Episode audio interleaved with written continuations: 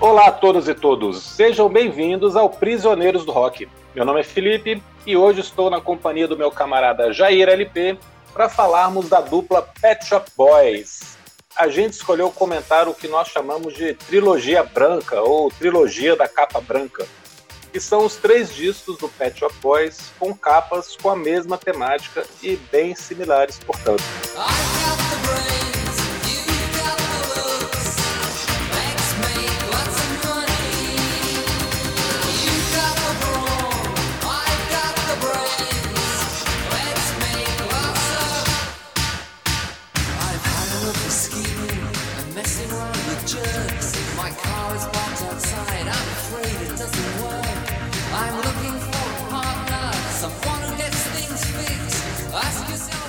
Estou falando dos álbuns Please, de 1986, Actually, de 1987 e Behavior, de 1990. Vou passar a palavra para o Jair para a gente começar a contextualizar, contar um pouquinho da história dessa dupla e depois a gente comenta sobre os discos. Beleza? Tranquilo? Hoje estamos sem o Christian. Todos nós temos problemas de vez em quando, né? Abraço, Cristo, beijos.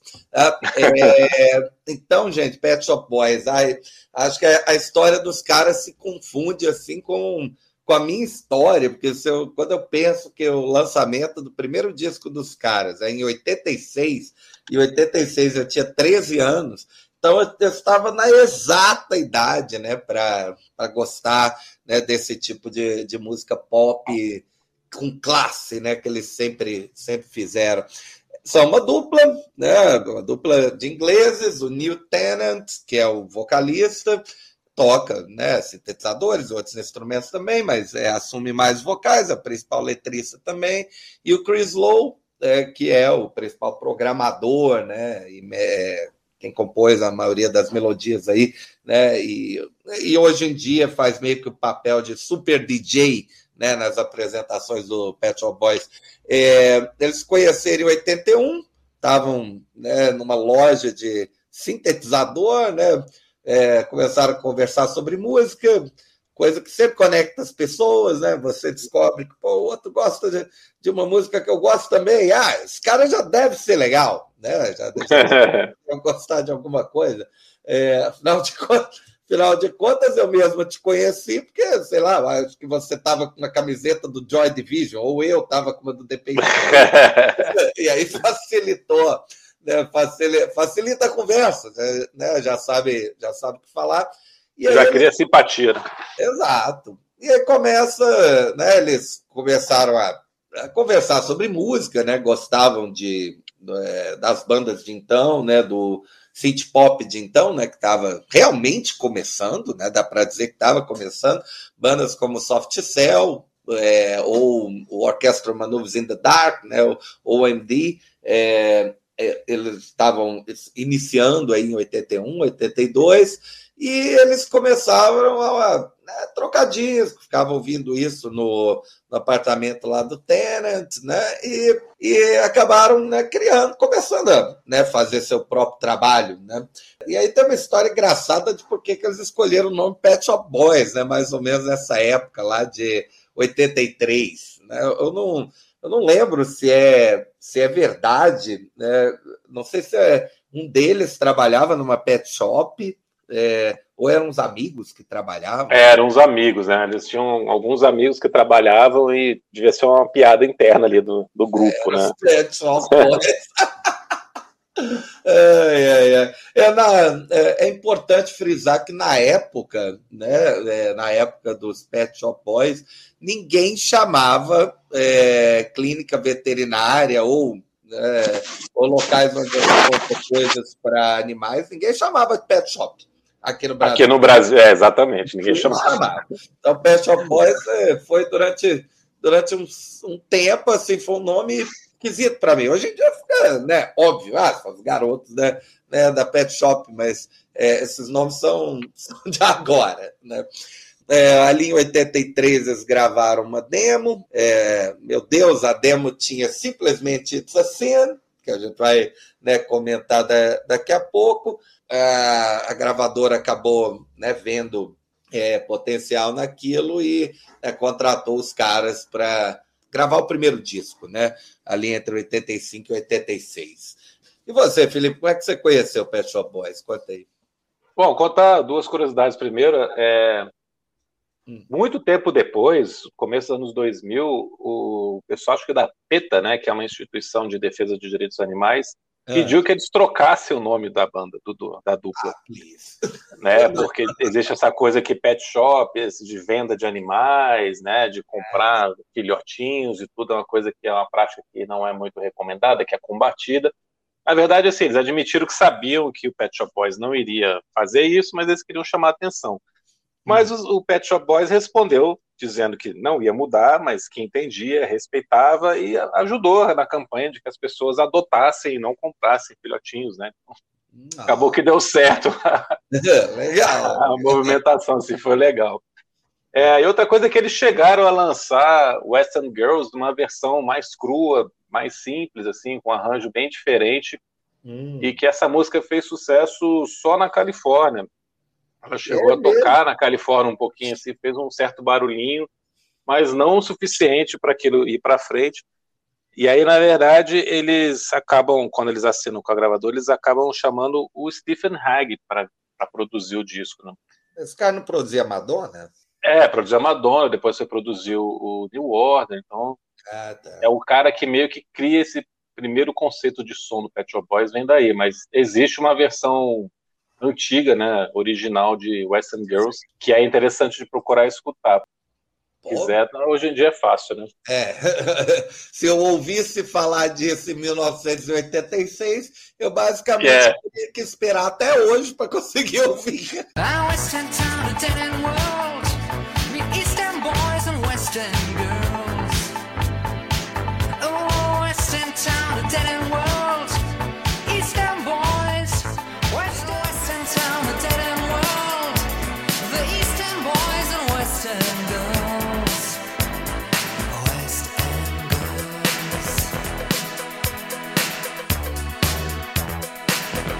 Conheci Pet Shop Boys com Western Girls também, tocando no rádio. Sim.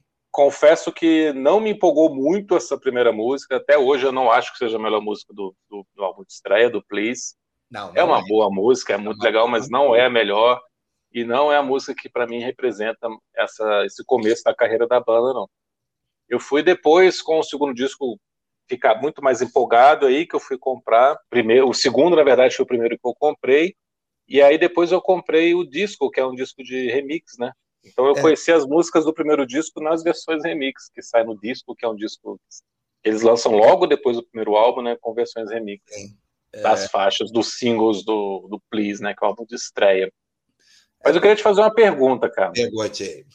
Você define o Pet Shop Boys como uma dupla de synth pop, de dance pop, ou você acha que quando eles aparecem em 86 eles já estavam saindo desse conceito do synth pop que você citou, que era a grande influência deles em 81 ali, quando eles se conheceram, porque já também já a música já estava evoluindo, já já estava ah. em outro momento, e o synth pop de 81 já não tinha nada a ver com, com o som dele de 86. Como é que você definiria pelo menos nessa fase inicial, o som do Pet Shop Boys? Eu diria que o primeiro disco, especialmente assim, é, é o primeiro disco sem os, sem os remixes, assim, é, ele, ele tem um pezinho ali no, no synth pop, no tecladinho Cássio, né, na, naquele uhum. que é, você pega a primeira versão lá de Suburbia, né, que está no disco, tem um tecladinho assim bem irritante, uma bateriazinha, um né, uma coisinha bem, bem simplificada. É, mas, é, mas os próprios remixes que já foram feitos, né, que eles né, é, colocaram a mão ali também, é, da, dos principais hits do primeiro disco, já mostravam que eles queriam sair dessa, dessa linha do do que, do que algumas bandas continuaram. Tipo, o Soft Cell continuou, o Human League continuou, basicamente, né, fazendo, fazendo, esse mesmo tipo de som. As bandas que já estavam lá estabelecidas no fim dos anos 70, início dos 80, meio que é, mantiveram isso aí. E quando eles chegam a partir aí do segundo disco, é, eu, eu acho que assim o melhor termo é chamar de pop mas é, é, um, é um pop na sua essência completa, aquela de eu vou pegar tudo aqui que me interessa, né? É, os arranjos vocais ficaram mais elaborados, os arranjos ficaram né, muito melhores, começou a ter coisas como. É, deixou de ter uma instrumentação muito crua mesmo no, no disco. É, e claro, o que, é, o que mais é, chamava atenção eram as musiquinhas para dançar mesmo, mas se você pensar bem, assim, é, it's a sin, é, você pega o tema assim e vai ler a letra, não é tão dançante assim.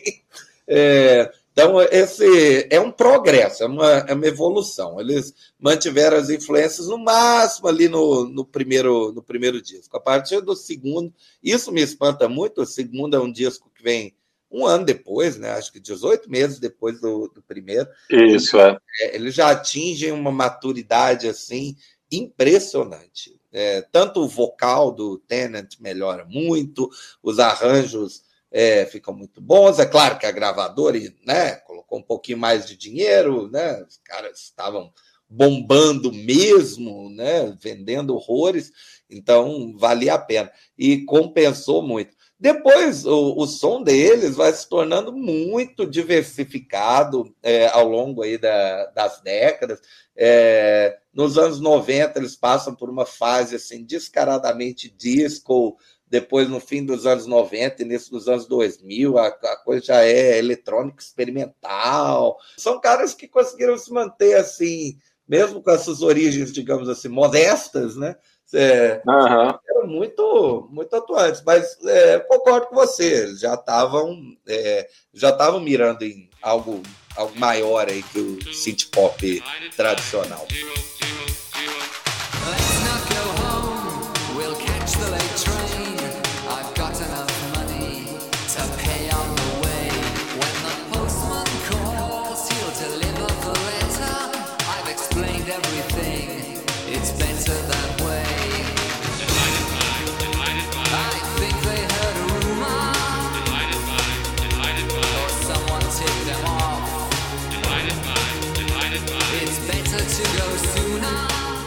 Então, vamos, vamos pegar o Please aqui para a gente falar um pouquinho sobre ele, né? É, primeiro. É...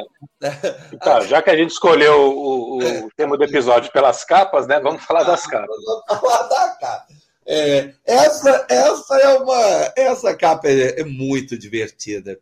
É, porque o tamanho, o tamanho da foto né, no LP é como se você tirasse uma foto 3x4, né?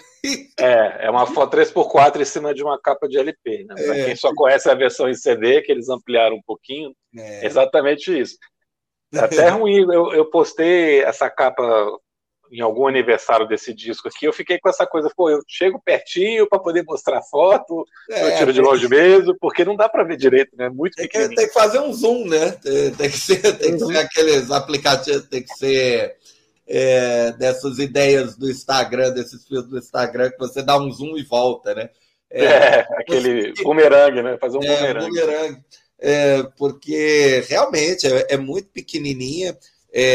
Era, era uma brincadeira com o formato, né? Pelo menos é o que né, se conta, né? O que o New Tenant conta de que eles estavam brincando com o, o formato da capa de um LP, porque, pô, é artista estreante. É, o que, que você vai fazer? Pensa numa gravadora brasileira, né?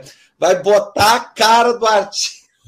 Gigante ali. Gigante, ocupa toda a capa. Os caras não, né? Botaram ali pequenininho, né? É, mas ele, ele diz que a ideia também foi que. É, não, a gente já sabia que no CD né, teria um tamanho diferente porque em 86, né, né o CD estava começando a ganhar alguma tração. Né? Mas eu fazer um comentário rápido sobre esse lado A. O lado A tem quatro hits. É um ótimo lado A. É, véi, que lado A? Meu Deus do céu. É, e, e, nem abre com Aston Girls, abre com uma música que, que poderia, na minha opinião, ter sido lançada como, é, como single também. Two, Two Divided by Zero. Também é sensacional. É, Eu gosto muito dessa música. É, abre com uma bateriazinha eletrônica que tá, hoje em dia fica datada, mas é, tem várias músicas do Pet Shop Boys que abrem desse jeito, assim, uma bateriazinha, e aí vai entrando a instrumentação, vai crescendo. É uma meio que uma formulinha ali que eles, né, que eles usam, que faz sentido, especialmente né, na dance music, assim, faz sentido começar devagar e aumentando, né, ganhando tração. Agora, o, o, o, resto, né, do lado A, Western Girls, Opportunities, Love Comes Quickly e Suburbia é um hit atrás do outro. Né? É, e são os singles do disco, inclusive, né? Estão na sequência aqui. Foram os quatro singles que esse Sim. disco teve.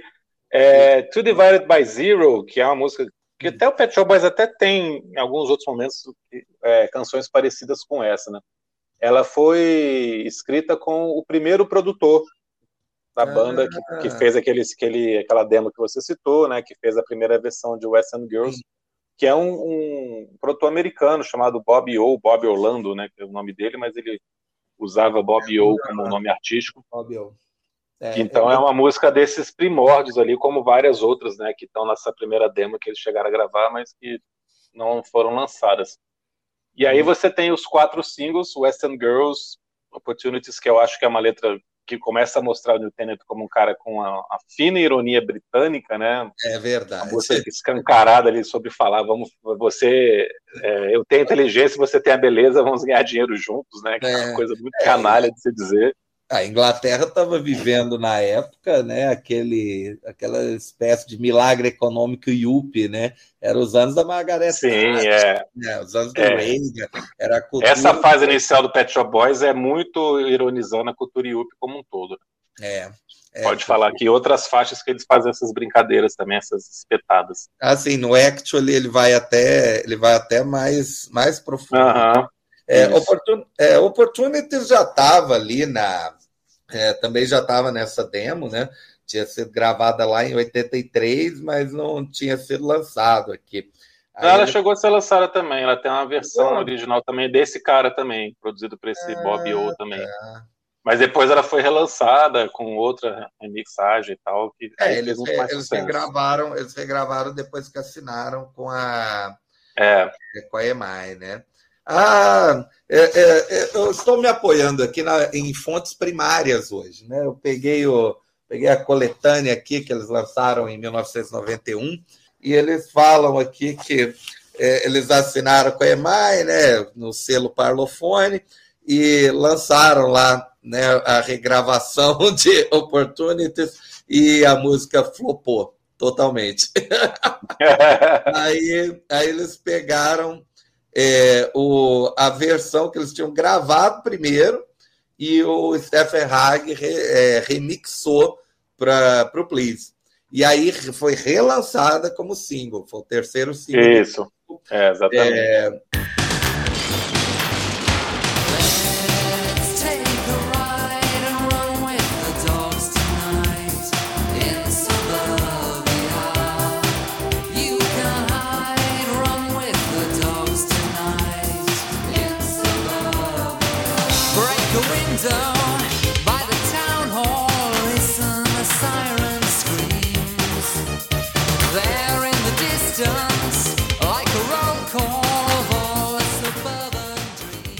Cara, Suburban foi uma das primeiras que eu conheci, como eu falei que eu comprei o, o disco, né? Eu não conhecia o, as músicas do Please no álbum, mas eu conhecia a versão remix, né? E eu lembro de, de escutar Suburban a primeira vez e não entender, né? Foi 86, eu tinha 13, 14 anos. Falei, pô, vai falando de subúrbio, mas a letra não combina com o que ele tá falando, né? Que aí depois que eu fui para, ah, claro, os subúrbios das cidades americanas, que também tem na Inglaterra e tal, das casinhas bonitinhas com quintal e tal que também é uma música de ironia total, né? Que Sim. tem um trecho lá que é meio que uma ponte, assim, um, a terceira estrofe que ele faz, que ele fala, eu queria ter alguma coisa para fazer além de ficar à toa, né? Que é é, e aí a polícia aparece, é, queria que a polícia aparecesse para poder culpar a polícia por causa da TV que não está funcionando. Né? Então, é, são as, os problemas, os dilemas da classe média dos, dos subúrbios americanos, ou do, de classe é, média alta. Dos... É, o que, é o que se chama hoje de white people problems, né? Isso. É. Né? E ele, a letra ironiza isso o tempo inteiro também, mais uma vez também fazendo essa sacanagem com a cultura yuppie, assim, do, do sucesso e falando do tédio de, do que traz essa vida suburbana vazia e tudo mais. É uma ótima letra também, muito engraçada, né? E para mim é a melhor música do disco. É a música que eu mais gosto. Suburbia? É, é. Eu, eu, eu adoro Suburbia. Agora, eu, eu prefiro né, a, as versões do disco, né? Do, do disco de remixes, assim. Mas a minha faixa favorita mesmo é, é a faixa que eles gostam, que eles mais gostavam na época. É, e que, uau, tadinhos, só chegou ao 19 lugar da parada, que é Love Comes Quickly. Eu sempre adorei Love Comes Quickly. Também é muito legal. Uma baladinha, né? Uma, uma, uma balada. É, essa é o tema já mais tranquilo, já tem cara de amorzinho mesmo. Ah, mas já mostra também o, o, enorme talento que eles tinham de fazer essas músicas mais lentas, né? Que é uma marca também para mim muito presente, muito registrada do Pet Shop Boys. São essas baladinhas, essas midi-tempos, né? Que não são é. músicas para dançar é, e são uma delícia de você ficar só escutando. Né? Exato, é o é, já é, é e, e, é esquisito porque o né, nessa época aí, o auge da, da música lenta, né, eram aquelas power ballads, né, aquelas músicas com é, né, vocais extremamente gritados, né, as coisas. É, aquele refrão grandioso, é, operístico, né? É, é, e, e aqui é o contrário, né, é um é uma coisa cantada ao pé do ouvido, assim, mais devagarzinho. Os caras é, sabiam para onde, né, para onde Muita apontar. classe, né, cara? Muita, Muita classe. classe. Dá mais um destaque aqui para esse disco, é, Tonight is Forever, que é outra faixa que eu acho muito legal também. Teria, é, Essa eu, não foi single, tá no lado B. Teria virado single tranquilamente, na minha opinião. Também Ótima música, né? Adorava na época, quando eu meu Play está detonadíssimo também. esse, eu, esse eu preciso até, é, sei lá, é, comprar outro, tadinho, porque ele, ele já está bem detonado. É, mas eu adorava, eu, é, era uma das que eu mais ouvia, assim. O, o, resto segura bem a onda. Eu acho que Tonight Forever só não virou single porque foi tão hit em cima dos outros, né? não deu tempo também. Não deu tempo, é. Por exemplo, ó, Western Girls é de outubro de 85, Love Comes Quickly é março, né? Aí Opportunities é em maio, já chegou quase ao top 10 em inglês, chegou no 11. Depois Suburbia foi lançado em setembro, chegou ao oitavo lugar. Aí os caras já estavam trabalhando no novo disco, né? Inclusive recapturando algumas das faixas lá dessa, dessa demo que você citou, né? Que os caras gravaram lá. Pois é, eles pegaram, e aí que é o primeiro Aliás, é o segundo número um no, no Reino Unido, né? Que aí é, é, talvez a faixa mais conhecida da banda até hoje, não sei. Pois, que é It's a Sin, né? Que puxa é, o segundo disco. É, eu tive, eu tive a curiosidade hoje de entrar no Spotify e olhar né, as faixas. Não, não exatamente me assombrou, mas é, a, a, faixa mais ouvida deles, né, com tipo 182 milhões, é, é Always on My Mind. Tá, ah, tá, é verdade, é verdade. Tem isso também, né? Eles é monstruosa, mas, pô, mas é uma pena, né? Porque é um cover, né? É um uhum. cover muito bem feito, recria completamente a música, tá naquela lista assim, né? De covers que, sei lá, empatam com o original, que você não, não tem como dizer quem, quem é melhor, se é o Elvis, se é eles, pelo amor de Deus. É, e ali, segundo, né, também nada me espantou, Western Girls perdendo por apenas um milhão, dá para passar. Né? E, mas é, a, a música né, que eu acho que os tornou realmente conhecidos é, mundialmente, eu acho que foi It's a Cena.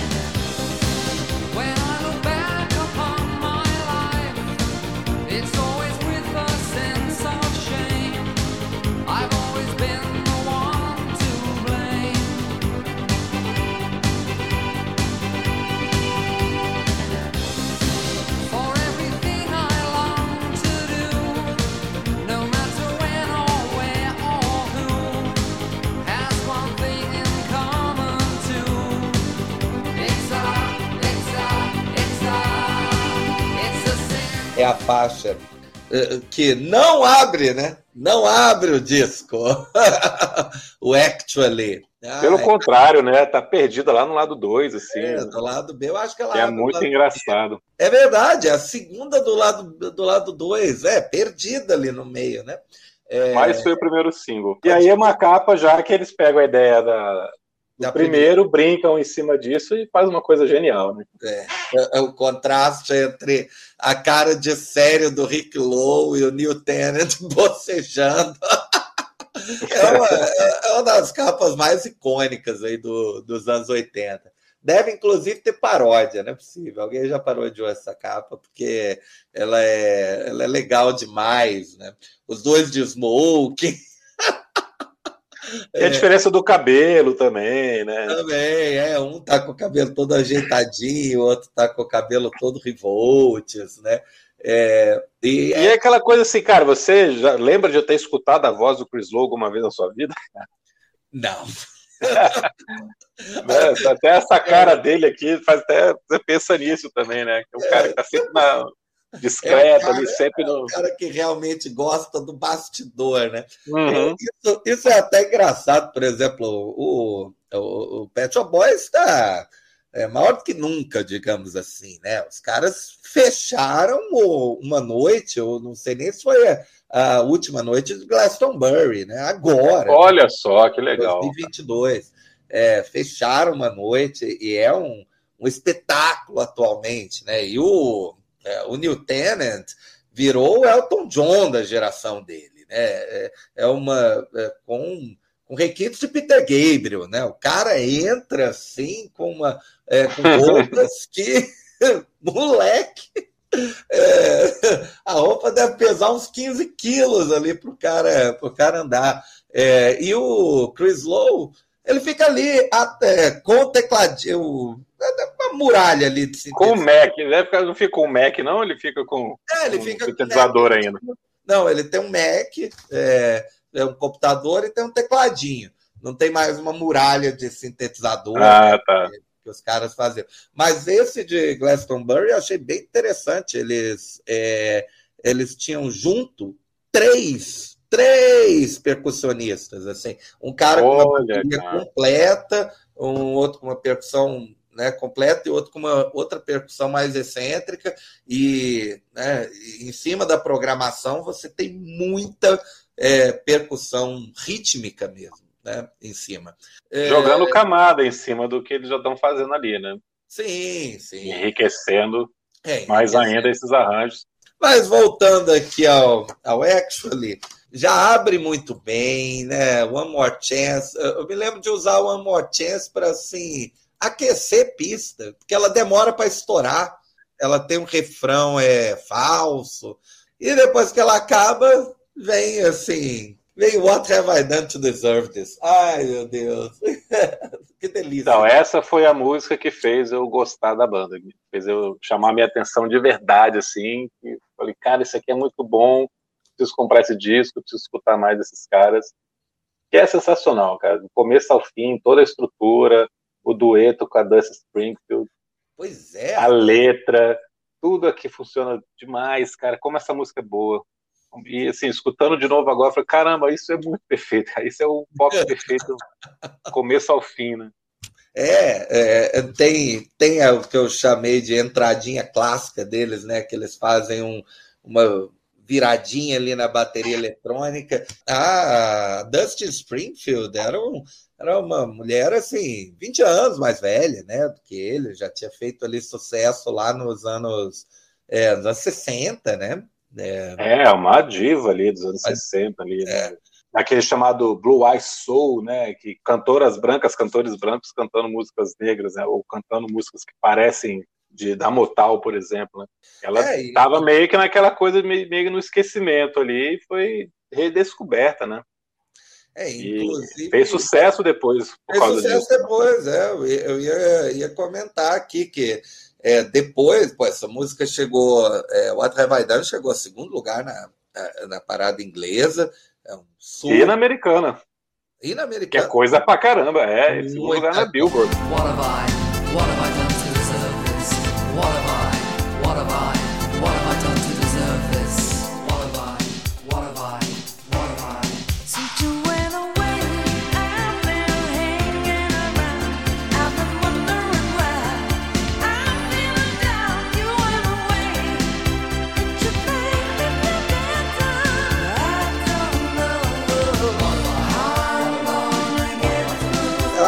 importante frisar assim, o tamanho do Pet Shop Boys. Né? O Pet Shop Boys vendeu, é, estima-se, né, 50 milhões de cópias. Isso, isso é coisa assim que é, que não é gigantesco. Tem dificuldade de chegar lá, né? É, assim, é, é difícil, é, é, vendagem, vendagem grande mesmo, de, de gente grande. É, depois vou até ouvir essas musiquinhas aqui da Dusty Springfield, né? Ela teve dois top 20 depois, né? Nothing Has Been Proved in Private, parece, parece legal. É, um olhar penetrante tem essa mulher. É... E... então, esse disco de 90, ela tinha oito anos que ela não gravava, ela foi gravar em 1990 o Reputation, e é. o Pet Shop Boys produziu esse disco.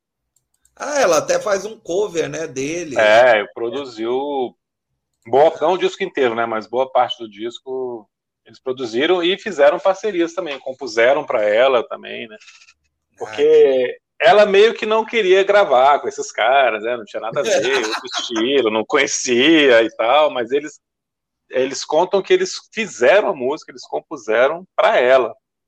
Era aquela é. coisa de ídola da, da adolescência, assim, falou, não, se ela não, não quiser gravar, a gente não vai gravar essa música, não. É, então é. aí deu muito certo, aí ela entendeu que pô, os caras estavam fazendo um negócio ali realmente com uma homenagem, né? Todo carinho. E aí ela viu que também o sucesso que fez e, e chamou os caras para produzir e compor para ela. Que, aliás, depois a gente pode comentar hum. é, essas parcerias todas que eles fizeram entre o segundo e o terceiro disco do nosso programa, né? Que não é o é, é disco da carreira, né? Mas vamos voltar aqui para o Actually, cara. Deixa eu te perguntar uma coisa.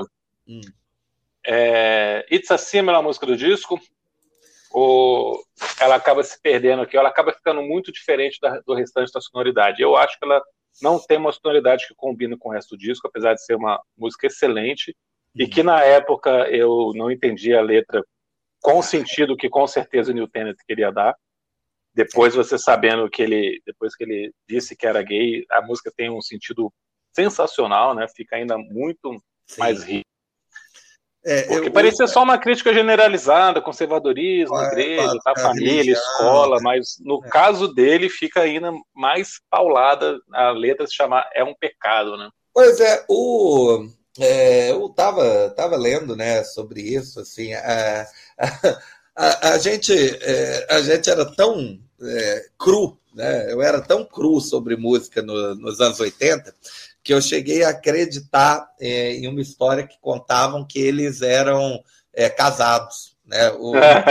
tinha isso mesmo, tinha isso mesmo. Tinha, né? Olha só que, que viagem, né? E, é, e apesar, assim, de hoje, né, a gente olhar em retrospectiva e, pô, né, tá, é, tá, todas as pistas estavam dadas lá, o Neil Tennant mantou, manteve a homossexualidade dele em segredo até 93, porque era um cara mais discreto no comportamento né, de saídas, né, vamos dizer assim. Né, ah, e cara, e o Reino Unido não, não é. Então, Nos Estados Unidos você ainda tem a Califórnia, você tem Nova York, é onde você consegue ter uma vida mais tranquila em relação a esse tipo de preconceito. Agora, a Inglaterra é bem mais reduzido o espaço que você consegue é. ter dentro de, de uma sociedade conservadora onde ele cresceu é, ele foi criança numa época que era é, cegueira era crime ainda, né? É, cegueira deixou de ser crime na virada dos 60 para 70 na Inglaterra.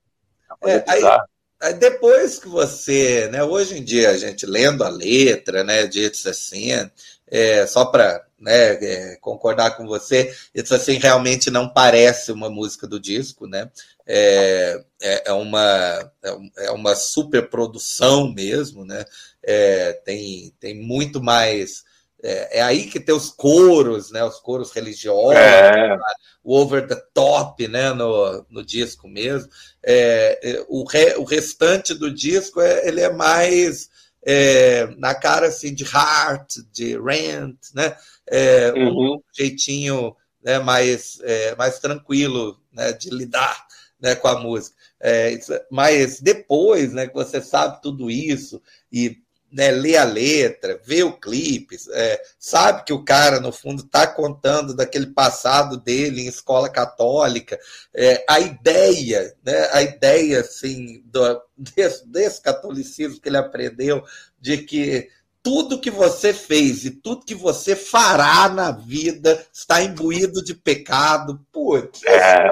Sensacional. É foda, né, cara? É foda. Não tem como, uh, não tem como uma mente mais sensível não perceber que, pô, isso aqui é uma armadilha, sabe? Eu tô. e aí ele se solta, né, de uma forma magnífica, diz assim, é, o vocal dele é impecável nessa faixa, impecável. É, o, no, no primeiro disco, ele, eu acho que ele ainda não tinha entendido o vocal dele. Ele canta muito bem, é, mas ele não tinha entendido até a, a potência assim que ele tinha, os agudos que ele né, podia alcançar. Tem uma hora que ele sobe assim, né, é, em uma ponte, né, um pouco antes de descer para estrofe final. É, é sensacional. É, mas é, é, ouvindo, por exemplo, de novo esse disco, né, eu, claro, amo What Have I Done to Deserve This? It's assim, né? Um, um clássico. Eu vou admitir a música que assim eu acho mais fofa nesse disco é Rant. Eu adoro Rant.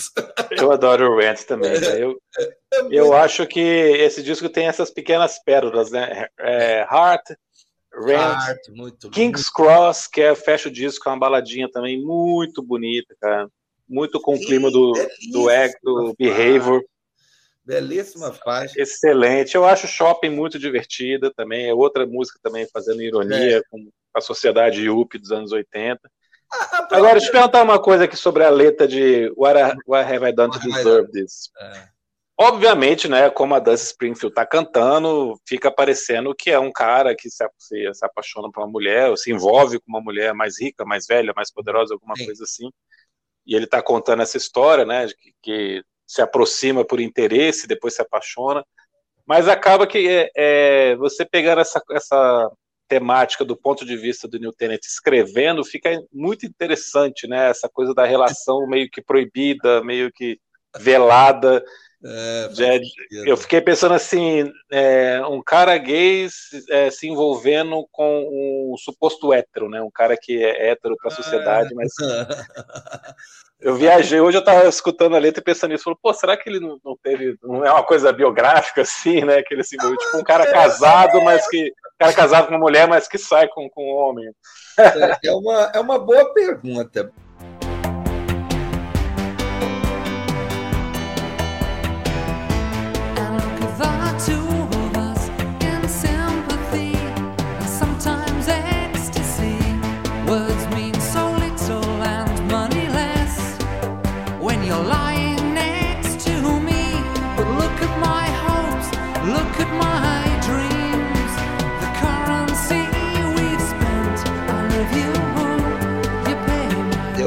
Encontrei uma entrevista da época onde ele fala que ele mantinha as letras propositalmente é, veladas, né, na questão é, sempre, né? sexualidade. Né? Não porque... tem, não tem nem é, Ryoshine nas letras, né? Exatamente, é, que era para, olha, serve no fundo para qualquer casal. Mas pode ser. pode ser. É uma, é uma boa teoria. Interessante, né? É uma boa teoria. A gente convida depois o New Tenant, né, para o próximo. É, é, vou pedir, mano. Prisioneiros do Rock. Próxima vez que eu falar com ele, eu pergunto. É. Bem, é... Mas é um disco bem mais em, matéria de arranjo, de sofisticação. Bem mais Até porque assim, a gente tem que falar uma coisa sobre música eletrônica, né? Ela vai ficando melhor porque o, o, os equipamentos também vão sendo desenvolvidos, né? Fica Sim. mais fácil você gravar músicas com sonoridades que não se tornam tão datadas a partir do momento que você tem mais timbres, mais recursos.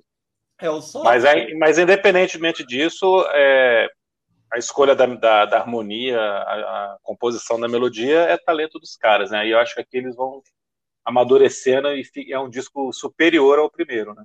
Ah, bastante. É, é, o, é o disco, provavelmente, pelo qual eles vão ser lembrados, né? Esse disco aparece em várias listas, né, de é, melhores de todos os tempos, tá, tá nos mil e um álbuns, Tá, é, o público em geral, acho que sim. É, na lista revisada da Rolling Stone. Tá, tá ali no 454, atrás de luminares como Kane, né? Enfim, né? As pessoas está, que eu né? cito, mas tá lá, né? É, é, o, é o momento que esse lirismo dele transparece muito, né?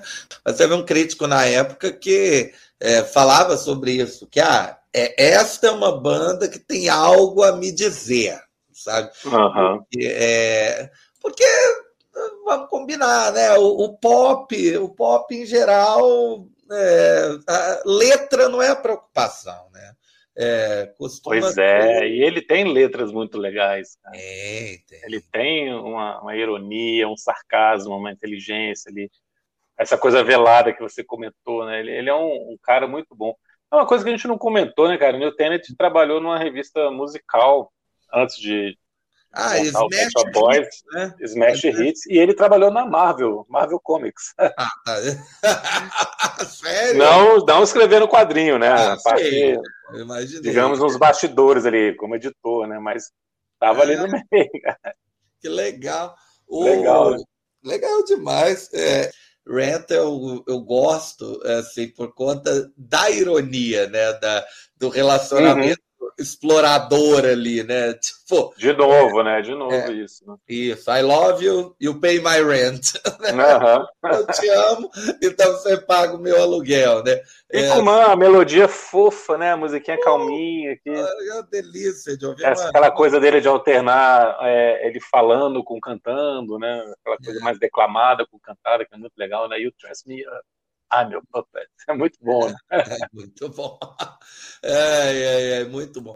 Aí depois, é, é, é estranho o, a sequência aqui, né? Eu estou olhando a sequência dos singles. É, logo eles lançam Rant. É, Rant chegou ao oitavo lugar, eles estavam com tudo.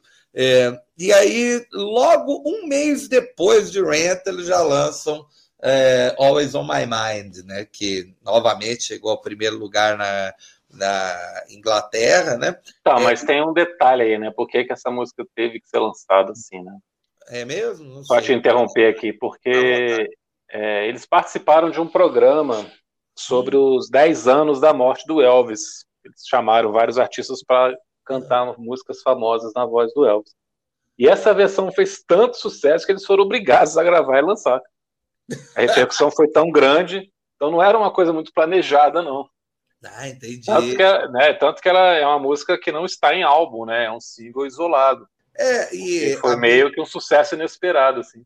É verdade, a versão, especialmente a versão, né, que estourou a versão do single. É, a versão, a versão do single, né? Porque depois é. aí, aí a gente vai comentar aqui o, o, o próximo álbum, que não é o assunto da pauta, mas vamos comentar rapidinho. Tá. Não, é, é mas é, a, a, instrumentação, o clima assim, de Always on My Mind tem bem a cara do Actually, né? É, ele tem. É, Total. É, ele uhum. tem totalmente essa, essa cara. É, aí, pô, Always on My Mind vendeu tanto que eles esperaram né, uns cinco meses para lançar o último single do disco, que é Heart né? Outra, outra delícia.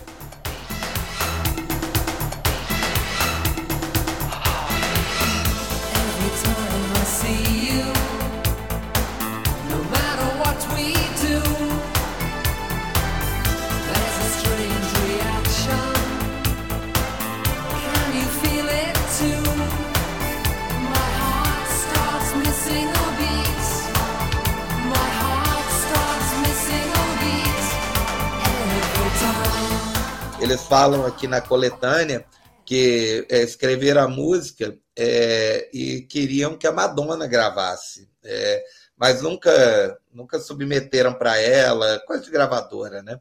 É, a gravadora também deve ter olhado assim, pô, por que, que a gente vai entregar para o outro? Né? Não, vamos jogar isso fora, não, isso aqui é, é bom. Primeiro lugar, né, também. Os caras estavam os caras estavam no auge aqui mesmo, né? 87, 87 eles dominaram a parada inglesa, a parada americana. E, e a brasileira, foi quando eu comecei a, Pô, tocava muito aqui. Aliás, cara, tem uma história muito engraçada sobre Eyes on My Mind. É. Porque comece, pô, tocava no rádio, né, tocando tudo ao mesmo tempo, né? Essas músicas todas. It's assim, What Have I Done to Deserve This? E aí, cara, começa a tocar on My Mind. Porra, que sensacional, que música maravilhosa, que bacana, cara. Cadê essa música no, no, no disco do Pet Shop Boys, cara? Aí começou a ter umas lendas, cara. Não, essa música tá só na fita cassete do primeiro disco. Não, essa música tá na fita cassete do segundo, cara. Aí, porra, a galera ia atrás de alguém, alguém falava, não, fulano disse que tem, na, na fita dele tem, cara. E, pô, tudo mentira, cara. Essa música só foi sair a versão que tocava no rádio, né? É, é, só, que ela... era diferente da versão que saiu no disco de 88, Introspective. É, aqui no Brasil, ela foi sair mesmo é, em disco é, numa coletânea, um tal de Mega Hits 2, né, que eu tenho. uma coletânea, aquelas coletâneas né, de, de gravadora é, da, da EMI, né, que vinha com UB40, é... Misturando tudo, né? É. Pô, essa, coletânea eu nunca vi, senão seria comprado, cara. Eu só Mega tinha essa música. Mega Durante anos eu só tinha essa música gravada do rádio, com é. interrupçãozinha no final, porque a rádio cortou. Eu lembro que tinha. Eu lembro que tinha esse cover, né? Always on My Mind, e na mesma coletânea tinha os Beach Boys fazendo California Dreaming. Eles... Olha que legal. Cara. É, bem legal. Depois eu, depois eu procuro, procuro aqui para você. Bom, mas como você falou, em 87 o Pet Shop Boys estava no auge, fazendo sucesso pra caramba, 87, Demais. 88, ali nessa virada, um monte de número um. Hum. E aí eles meio que entram numa de fazer projetos paralelos também, né? A partir hum. dessa época, como a gente falou, eles vão produzir a Dusty Springfield logo depois. Eles também produzem e compõem para Liza Minnelli. Você lembra disso? Lembro disso. Ela tem uma música que fez muito sucesso também, meio dance. E ah. nessa mesma época também, 89, né, logo depois, começa a parceria com Bernard Summers e com Johnny Marr no Electronic. Electronic. É, eles, eles gravam é, o New Tenant, né? Ele grava dois, duas duas canções né, do, do álbum de estreia do Electronic. Acho que é Disappointed, Getting Away. E Getting Away, que é o Getting grande Away, sucesso. é o grande hit, né? Do grande hit do disco. É, as duas têm bem cara de Pet Shop Boys, né? Disappointed, então. Demais, demais, é, demais. É bem Pet Shop Boys. É, até porque a letra, é, o, o jeito né, que ele canta, assim, ali ele já tinha se entendido realmente como um, um é. Né, um Mas bom... o Republic também parece Pet Shop Boys. O Republic do New York também parece Pet Shop Boys. Verdade. É, cara, deixa eu falar uma coisa aqui que eu não sabia, cara. Acabei de descobrir. A Liza Minnelli, olha, cara, porra, é. você, se você se chama New Tenant e a Liza Minnelli grava Rent, você já pode encerrar a carreira ali, né, cara? Meu Fechou Deus. o currículo, né? Fechou! Full circle, né? Você. Gravou. Rent gravou Tonight is Forever, cara. Ah, não, que legal. Vou procurar Rent depois. É, será que ela deu clima de cabaré assim para Rent? É, porque ela, eles, eu sabia que eles tinham composto para ela. Teve uma música que fez muito sucesso na época. Eu lembro de tocar isso em festa também. Sim. Losing My Mind, eu acho que foi o single desse disco, Results, de 89. Hum. Mas eu não sabia que, que ela tinha regravado Pet Shop Boys, não, cara. Depois vou até escutar. Nossa, também vou procurar.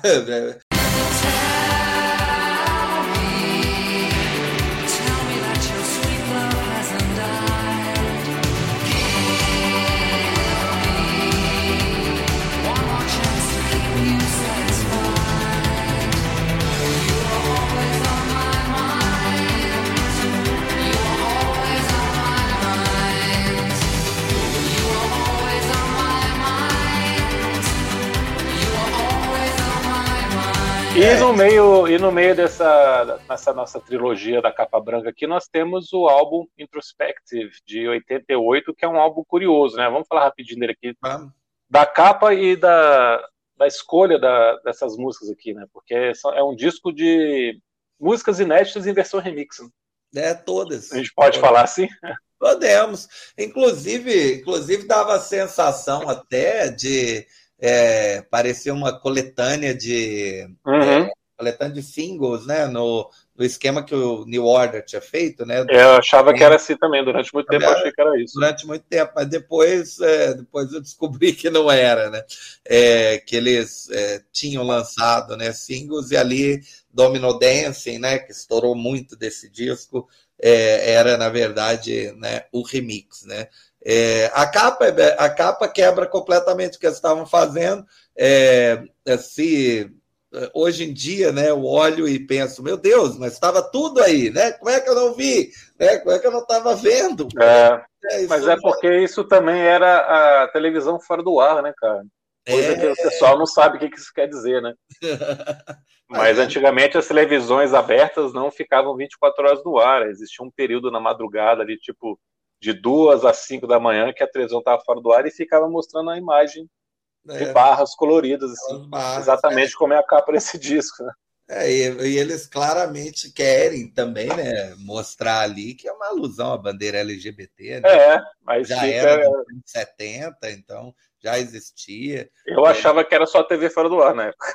É, é, Acho que não tinha nem essa relação também, né? Não era uma coisa a gente vai conhecida. aprendendo, a gente vai é. aprendendo com a vida, né? Ouvinte, né? A gente aprende. Bem, tem, tem uma música belíssima nesse disco, Left My Own Devices, é, né, onde eles pegam aquele, aqueles corais ali ditos assim e botam a orquestra né, toda. Né? É, vendeu muito bem, Domino Dancing vendeu muito bem. Cara, esse disco foi disco de ouro no Brasil, cara. Se vendeu pra caramba. Eu lembro. É, é, Mas eu queria dizer duas coisas, Coca. Essa versão de Always on My Mind aqui é muito inferior à versão do single Total. menorzinha, né? Ela e leva... eu nunca gostei de Domino Dance. Continuo não gostando. Cara, pra mim, Domino Dance é La Isla Bonita da Madonna, assim, a dobradinha chata pra caramba é, que, eu, é, que eu, eu, tinha que tocar nas festas, né? Porque, né? Foi é quando verdade, eu comecei a ser DJ nesse período. É e era um envelheceu, saco. Envelheceu mal. Domino Dance envelheceu mal.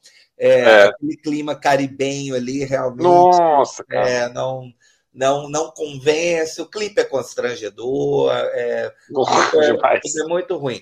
A, a, versão de, a versão de Always On My Mind é quase assim: o cara capela cantando sobre uma base que parece que o cara pegou assim o, o primeiro compasso de Blue Monday, né? É, mas é, é o House de Chicago, né? Na verdade, o House de Chicago se inspira em Blue Monday e eles pegam Hum. Esse house, né, que é o estilo house que nasce em Chicago, como base, né? Tanto que ela chama, inclusive, House of My Mind in the House, né? Ah, Mas é muito fraca, perde todo o peso que tem na versão do é, na... menorzinho lá, que é o single de 7 polegadas. Na versão energética da música, né? Uhum. É, é, verdade. E aí, como a gente falou, eles fazem esses projetos paralelos, produzem e tal, demoram um pouquinho para lançar o próximo álbum, foi o disco que me surpreendeu, que me fez ficar realmente embasbacado, assim, de queixo caído com o Pet Shop Boys, porque eu não esperava essa sonoridade, essa maturidade, essa mudança que eles fizeram aqui, que é o Behavior de 1990.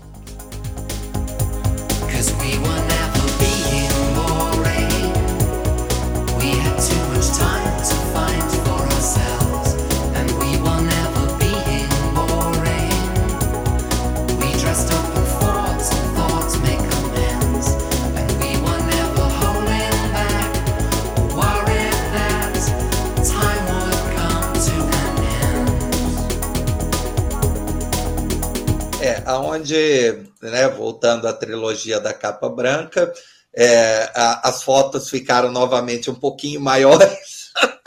né? É, é uma capa mais bem elaborada, aqui, né? agora são quatro elaborada, fotos, né? não são só bonito. os dois. Né? É, só os dois na capa. É, é muito bonita, né? tem uma tem até uma simbologia assim é, porque tem a imagem deles dois, mas tem eles com umas espécies de coroas de flores, né, numa cadeira, e depois tem a mesma cadeira sem as coroas de flores. É, behavior é estilizado ali, né, com ponto, né, no fim, né, então é comportamento, ponto, né. Então tem tem essas brincadeirinhas, né, para incorporar camada. É, porque é. no Actually tem uma vírgula, né? Também é, é verdade. É, né? Pet Shop Boys, vírgula, Actually, né? Actually. É, e aqueles que fica Pet Shop Boys, na verdade, né? é, eu sempre achei que era atualmente na época, né? Mas é. hoje em dia, hoje em dia eu já, nessa né, parte do inglês eu já aprendi. É, é, um, é um disco que, na hora que você coloca a primeira faixa, é, é inacreditável. É um outro Pet Shop Boys. Né? É, no momento que eles levam coisa de quase um minuto e meio ali, né, naquela introdução de Being Boring. É, e... De nada acontece, né, cara? Você nada. simplesmente tem que fechar os olhos e, e, e andando é. no escuro, assim, num corredor, esperando chegar no final ali. É, é sensacional. A faixa é, eles ficaram extremamente decepcionados. Ela foi escolhida como é, o segundo single né, do, do disco, depois de Soul Hard, né, que a gente comenta daqui a pouco. É, mas ela, né, é aquele esquema onde a galera perde a noção, né? Chegou só no vigésimo lugar. É, não, é, claro, é, não é tanto assim, mas pô, é, é, antes o único fracasso, entre aspas, tinha sido Love Comes Quickly, que tinha chegado ao 19. Né? Então, Being Boring deve ter visto, deve ter sido visto por eles assim como uma repetição da, do estigma de Love Comes Quickly. Ah, essa é a música que a gente mais gosta do disco, essa é a música que a gente se joga aqui de coração, expõe o que a gente quer, né? e, puta, a música não vende. Né? É, eles, inclusive, não queriam tocar, né? Eles não é, eles foram fazer uma turnê né? depois do, do lançamento do Behavior e eles não incluíram Being Boring, né? Porque né, não vendeu, coisa e tal. Os caras estavam cheios de hit, né? Para quem colocar uma música que não estava tocando. Mas a plateia, né? No esquema toca Raul, meio que derrubou ao nível dos caras incluírem como bis. E eles próprios falaram que era invariavelmente a melhor recepção da noite. Incrível. Ah, que legal. É muito legal. Ah, mas isso parece piada, mas assim, para eles realmente foi uma coisa muito séria, porque no momento que a banda, que a dupla se consolida, é, porque até então, né, pô, é, Western Girls era uma regravação, então eles relançaram Opportunities também e tal. É.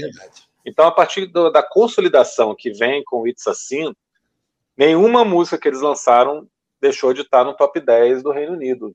E eles davam é muita importância para singles e davam muita importância para a parada britânica, né? Eles, eles, não tinham aquela preocupação tão grande com o mercado americano como outros, outros grupos, outros artistas sempre têm. Eles sabiam que era, não tinha muito a ver com, com eles. Assim, aconteceu um certo sucesso até um, algum momento da carreira dos Estados Unidos, mas é. Não foi uma coisa que eles sempre focaram. Eles sempre eles, focaram mesmo em fazer ingleses, sucesso local, né? Eles são, eles são muito ingleses, né? Mesmo. É, eles são ingleses mesmo. Deve ser aquela coisa assim, eu moro em Norfolk, né? Não, eles moram, cara, eles gravavam em Camden, cara. Camden é, é tipo Vila Madalena, São Paulo, aqueles bairros assim, bem característicos, assim, né? De Londres mesmo. É, Inclusive tem uma música do Morrissey que chama Come Back to Camden, né? Porque volte para Camden. Então, é. Assim, é um lugar muito emblemático mesmo. Uhum. Então, esse fato da, da, de Boring não chegar no top 10, ficar em vigésimo, deixou eles magoados. E fez com que eles gravassem Where the Street Have No Name com I Can Take My Eyes Off You, que foi um jeito falar, porra, vamos fazer um negócio aqui para fazer sucesso, porque a gente não pode ficar com essa música em vigésimo agora, a gente está em decadência, vai acabar, que não sei o quê. Então eles lançam How Can You Expect to Be Taken Seriously, com Sim. duplo lado A com Where the Street Have No Name, que era a música do YouTube, e com o mashup, né, como a gente é, diria é, hoje, que é Can Take My Eyes Off You. É, Vocês fizeram é... tudo para poder a música estourar, né?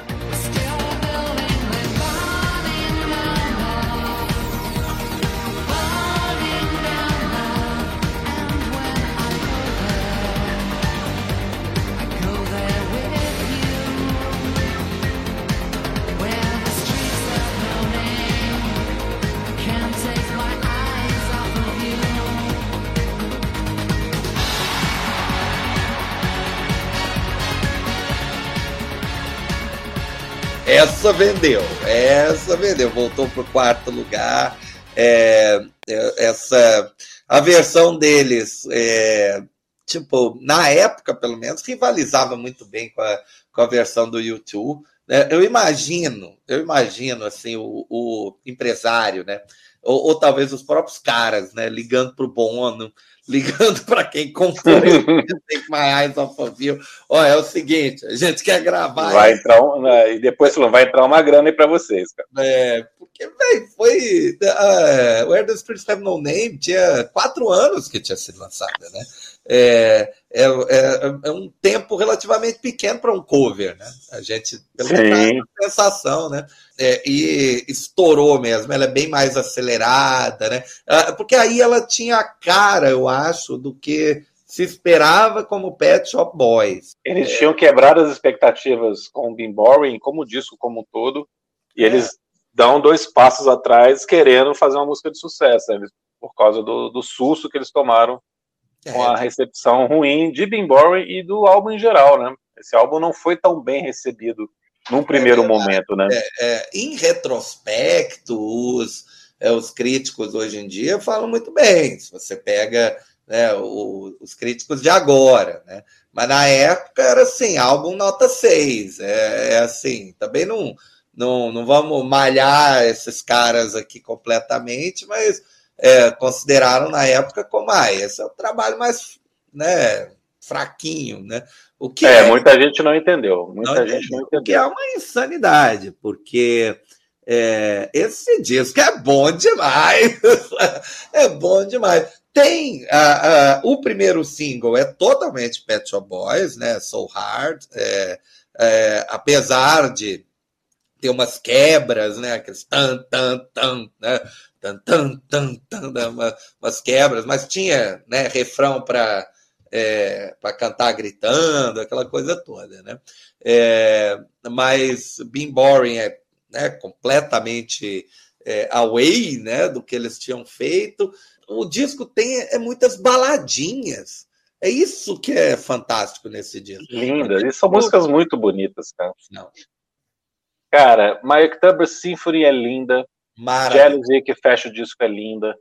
É, This é. Must Be the Place I Waited Years to Live, é muito legal. Face the Truth é belíssima, cara. Também lentinha, também bem é. climática, bem atmosférica, cara. É, é, um, é, um, é que é o clima do disco. É um, é um disco bem mais intimista, né? Apesar de So Hard e How Can You Expect to Be Taken Seriously, que são aceleradas, o resto do disco é bem mais climático, bem mais para você sentar em é, casa, no sofá, né, e ficar ali escutando, não é um disco para pista de dança, que aliás é uma coisa curiosa, né, porque nesse mesmo ano de 1990, o George Michael lançou Listen Without Prejudice, que também é um disco que quebra completamente o que se é. esperava é. do George Michael, um disco mais intimista Tem também. como Hilda Pain, que é uma, uma baladinha. Baladinha. baladinha e o Depeche Mode lançou Violator também, que é um disco né, calminho, né, essa sobre coisa também. Nós, muda o som. Nós iremos falar em algum momento, né? É, muda completamente o que o Depeche Mode fazia até então. Curioso, né, em 1990, você ter esses três nomes lançando grandes discos que fizeram sucesso. É, talvez... talvez... porque em 90 você já tivesse tido o hum. estouro da SD House, o estouro do a Dance Music na Europa, né, na Itália, fazendo é Pô, era o, você tinha Technotronic, né, cara? Como é que os caras iam ficar concorrendo com essa coisa tão. Acho que eles quiseram é, virar a chave por conta disso, né? É, não, não, não precisava mais disso, né? Você já é. tinha. Você já tinha uma com o Pump Up the Jam. E, e, era justamente o contrário, né? O que de, de, todos esses letristas que você falou, né? O George Michael, o Neil Tennant, o Martin Gore, eles estavam passando é, por uma por uma fase dourada, né? muito, é, é muito criativa é, e querendo extrair, digamos, é, prazer da dor, sei lá. Estavam né? é, por aí.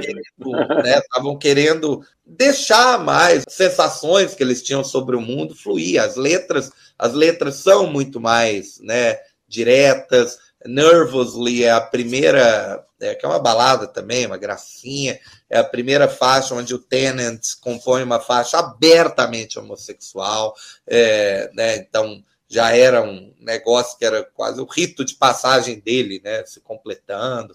E é um, é um disco é, fácil, fácil de ouvir. Na verdade, Soul Hard até destoa do disco, uhum. que ela é a mais acelerada. É, How Can You Expect to Be Taken Seriously? Ela é, tem aquela, aquela batida que era estava muito em voga na época, né? Aquele tu, tu, tu, tac, tu, tu, tu, tu, tac, né? E uma guitarrada, né? Bem dançante.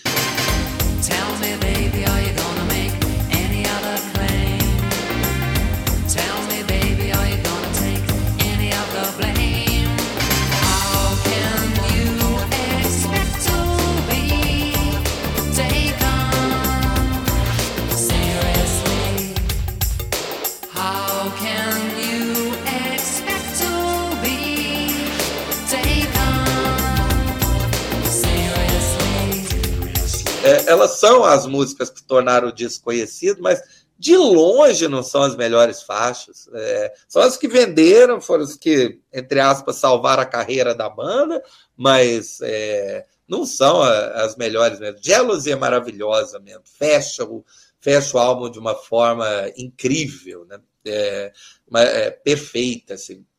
Uma música. É, eu acho que é um disco, eu acho que é um disco que foi ficando melhor com o tempo né? É, você vai pegando como é que eles estavam mais maduros, como é que eles conseguem é, equilibrar, né, cara, essa vontade de, de escrever um, outro tipo de letra também, essa coisa mais sutil, é, um risco que eles tomaram, né, de não fazer mais do mesmo. Eles resolveram realmente é, se deixar levar pelo que eles queriam colocar ali nesse álbum.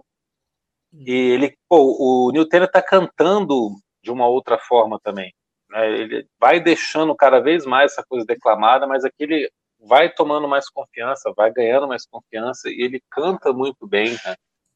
né? Ele se arrisca mais, ele faz uns agudos maiores. É. E, então você tem assim de tudo nesse disco, né? Tematicamente, assim, você vai uma variação muito grande, assim. Então eles dão um salto, cara. Eles dão um salto, até porque o Introspective é um disco. Aliás, esse disco deveria chamar Introspective. Né? É, eu tava pensando nisso. O Introspective é um disco de remix e tal, totalmente para dança ali, meio que no, na onda da, da, do, do, do, verão do ácido no Reino Unido e tal, disco de pista. E então, assim, a virada de chave que eles dão aqui, a evolução que eles fazem na carreira num período curto é sensacional, cara. E eu acho que, que o, o, o Behavior é o disco que conduz, não no Very, né, mas é o conduz o Pet Shop Boys depois, assim, quando eles deixam de ser uma banda que faz tanto sucesso, que vende tanto, que eles podem só fazer o que eles querem e tal, sem ficar se preocupando mais com o mercado, Sim. é o disco que, que, que é a base de outros trabalhos, cara. Para mim, por exemplo, o Release, que é o disco de 2002, que é uhum. sensacional também, tem um monte bom. de música boa. Muito bom tá nessa mesma toada, se tá nesse mesmo clima. É, o... Eu acho que virou meio que a base do, do som deles. É, o Very, né, o disco que veio a, a seguir, ele, é, ele já foi um disco assim bem abertamente gay, né? Please, os caras é, gravaram, regravaram é, Village People. É, e é o único disco que chegou no número um no Reino Unido. É mesmo. Só que hoje, né, vendo assim retrospectiva, o, o Behavior é um, é um álbum é, é uma pérola perdida para quem não, para quem, né, às vezes eh, conhece, né, a, o Pet Shop Boys, mas deve conhecer desse disco talvez uma duas faixas, né? No Brasil, eu acho que Being Boring até é, tocou um pouquinho mais, porque foi incluída como trilha de novela. É, é. Não, e esse vídeo depois tocou muito, cara. Continuou tocando nos anos 90. Esse vídeo era muito legal, né? Sim. Enorme, a música é enorme, né? O vídeo é, pegava. Tem, tem, seis minutos. Quase sete, né? né? Quase sete minutos. E é uma faixa mesmo, né? Ela tem. Ela tem corda. É, não é por repetição, né? Ela tem é. corda, tem uma introdução longa, uma corda longa. É, uma letra muito legal, uma letra muito bem construída, né? Uma letra que você se identifica em várias fases da vida, porque a ideia é exatamente essa, né? É, que mostra é, também como é que o Neil Taylor é um cara que escreve, escreve muito bem, cara. É. Muito o... acima da média de compositores de, de língua inglesa do pop rock. Do pop, do pop rock mesmo. É claro que depois, né, os lançamentos assim começaram a se tornar mais esparsos, isso é normal, né? É, mas como né, já comentei aí ao longo do episódio, pô, esses caras continuam gigantes na Inglaterra, né? É, na verdade, eles hoje são vistos como a quintessência, né, do pop do pop inglês ali dos anos 80, início dos 90, né? Dessa fase assim, é, e todo mundo é, cria né, histórias assim de, é, de vínculos né, emocionais com Pet Shop Boys. É. fácil, é fácil gostar, é fácil né, até hoje, as músicas continuam né, muito boas. É, esses três discos realmente vale muito a pena escutar pela, pelo que dá para perceber de como um artista é capaz de, em cinco anos, né, é, manter ali né, os seus primórdios, mas crescer né, tanto, assim, como eles iniciam ali os anos 90 com chave, chave de ouro mesmo. É, é magnífico. É, é, New Tennant, Chris Lowe, nós te amamos. Vocês moldaram, né, boa parte da, das nossas festinhas né, nos anos 80. Porra, bastante. É, tenho, tenho grande orgulho de poder né, destilar aí é, o que eu aprendi com vocês aqui né, nesta contribuição. Sempre um prazer falar contigo, Felipe. Grande abraço, beijinho para Valeu. Tchau, tchau. É, Please Actually e Behavior foram álbuns que fizeram enorme sucesso no Reino Unido, fizeram um bom sucesso em outros mercados é, também, aqui no Brasil. Só por curiosidade, o Please foi o terceiro lugar no Reino Unido, o Actually segundo e o Behavior segundo também. É, o Pet Shop Boys é uma banda que, como já falou, vendeu mais ou menos 50 milhões de cópias ao redor do mundo, continua sendo um grupo extremamente respeitado e querido. Estão na ativa, lançaram um disco tem dois anos. É, obrigado a você que nos acompanhou até o final desse episódio. Nos acompanhe no Instagram e sábado que vem nós estamos de volta com o Christian. Abraço para vocês.